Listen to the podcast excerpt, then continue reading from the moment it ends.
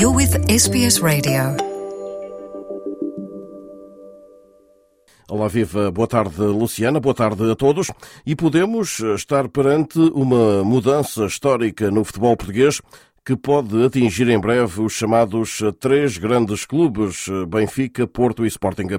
É que o grupo de investimentos do Qatar, que também é dono do Paris Saint-Germain, comprou oficialmente cerca de 22% do capital do Sporting de Braga.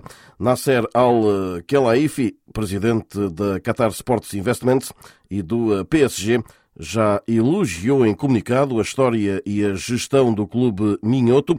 O presidente dos arsenalistas, por sua vez, António Salvador, lembra que o Braga mantém autonomia na gestão do futebol, mas olha para esta parceria como o caminho certo para o crescimento e a expansão do Sporting Clube de Braga. Numa das reações, Daniel Sá, o diretor executivo do IPAM, o Instituto Português de Administração e Marketing, considera que este pode ser o início de uma nova era no futebol em Portugal. Pode de alguma forma mudar a estrutura do futebol português, ou seja, o Sporting Braga, que tem feito um período uh, extraordinário, quer em termos desportivos, quer em termos financeiros nos últimos anos, um percurso notável, e, e o investidor que é, que sabemos a importância que tem, a força que tem, e que pode de alguma forma alterar as regras do jogo. Parece que podemos estar aqui perante uma mudança histórica na realidade do futebol português.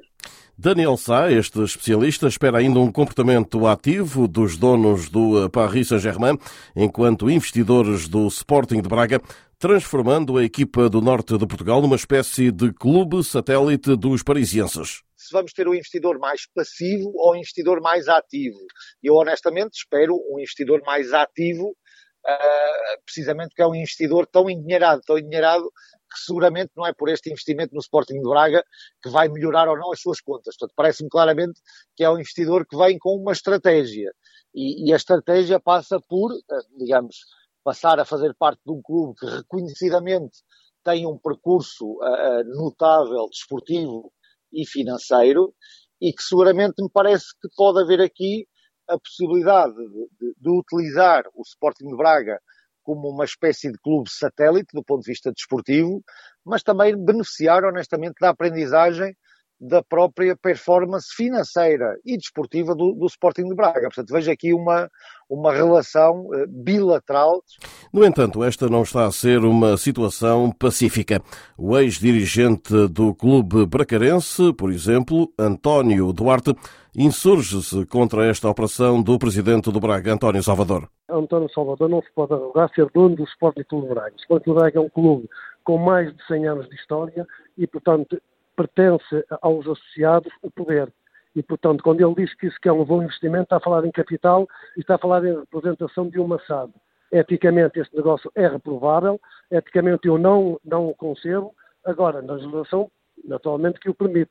Portanto, são situações que têm que ser muito mais aprofundadas penso que a própria Liga e a Federação e o poder político até em Portugal têm que estar preparados para os tempos que vêm a seguir.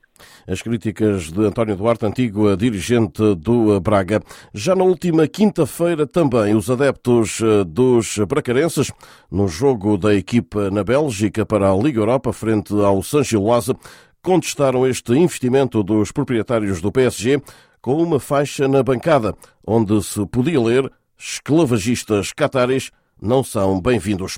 O que é certo é que, quando foi conhecida a notícia, as ações do Sporting de Braga fecharam a sessão na Bolsa de Valores com uma valorização de 20%.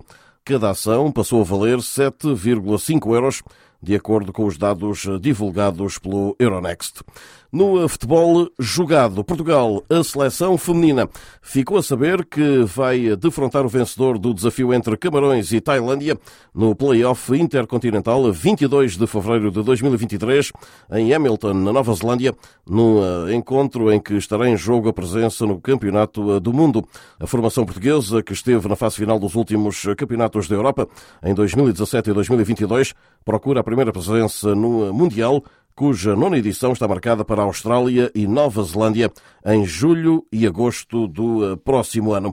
O selecionador eh, português, Francisco Neto, já disse que o sonho é estar mesmo nesse Mundial de 2023.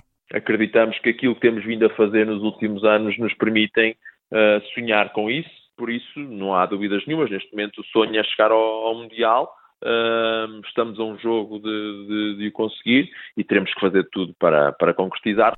Francisco Neto, o selecionador da equipa feminina portuguesa. Estamos a sair, não sem antes deixar um forte abraço para todos. De Lisboa, Rui Viegas, para a Rádio SBS da Austrália.